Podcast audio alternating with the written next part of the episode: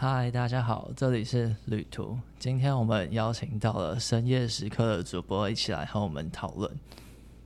嗯，对。然后我也是同样听了你的第一个呃第一集，然后也有简单的两个问题想要问你。嗯，就是你第一首歌提到你闺蜜介绍给你的那首音乐，对，因为我也是没有听过这个乐团，但是。嗯你介绍完你的感受以后，我也觉得就是真的也是这么回事，就是想请你介绍一下为什么可能这个乐团，因为我也比较不熟悉，所以看你有没有就是对他有更深入的了解。嗯，其实说实在的，是因为我闺蜜介绍我才去听那首歌的，所以我只有对这首歌做一些简单的科普而已。对于那个乐团，其实不太认识，感觉非常非常的小众。对，那你还你还有听他们其他的歌吗？他你说那个乐团对对对，那个乐团的其他歌没什么感觉，这首歌 就是我推的那首歌，感触比较深而已。对，所以你平时也会就是跟你闺蜜互相分享喜欢的音乐？是是是，他比较。怎么讲？我们两个都走那种比较小众型的，就是只会听一些独立乐团，人家爱听的我们都不听这样子。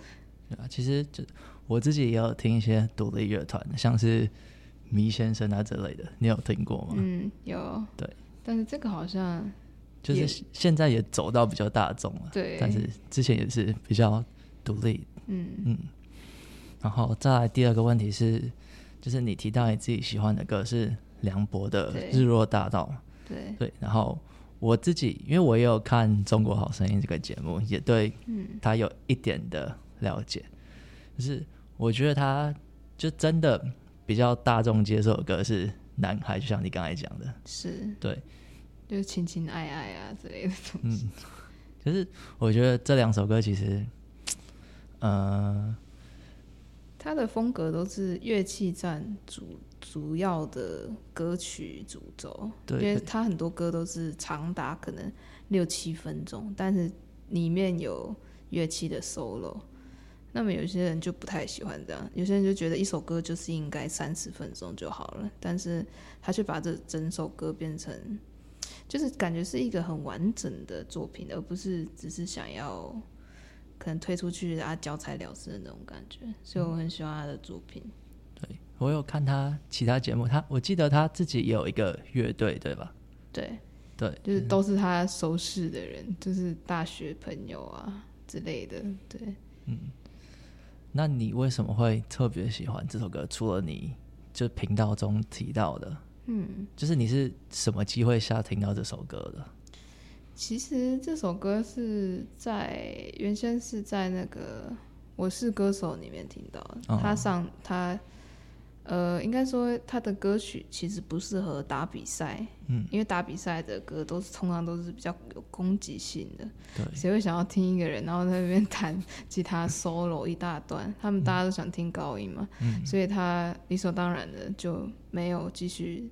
往就是它是一个竞技竞技性的节目，嗯，所以他就被淘汰了嘛。他的返场就是返场会在表演一首歌，就是《日落大道》，就是他那个节目里面，他就是他的那个灯光效果，把这个首歌渲染的非常好。然后我听完这个版本之后，又回去听了原先的版本，然后又去听了他前阵子就是只有钢琴的版本，就是。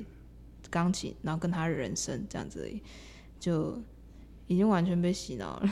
这首歌已经变成我睡前必听的一首歌了，所以就就是就是喜欢啦，就说不说上说不上来的喜爱这样子。但钢琴跟就是整支乐队呈现出来感觉有什么比较？对你来说比较什么大的差异吗？嗯，前呃乐队的呈现的感觉会比较像是。一群人走在日落大道，嗯，但是我比较喜欢的版本是一个人走在日落大道，嗯，我比较喜欢这样子啊。好，那今天就谢谢你接受我的访问喽。嗯。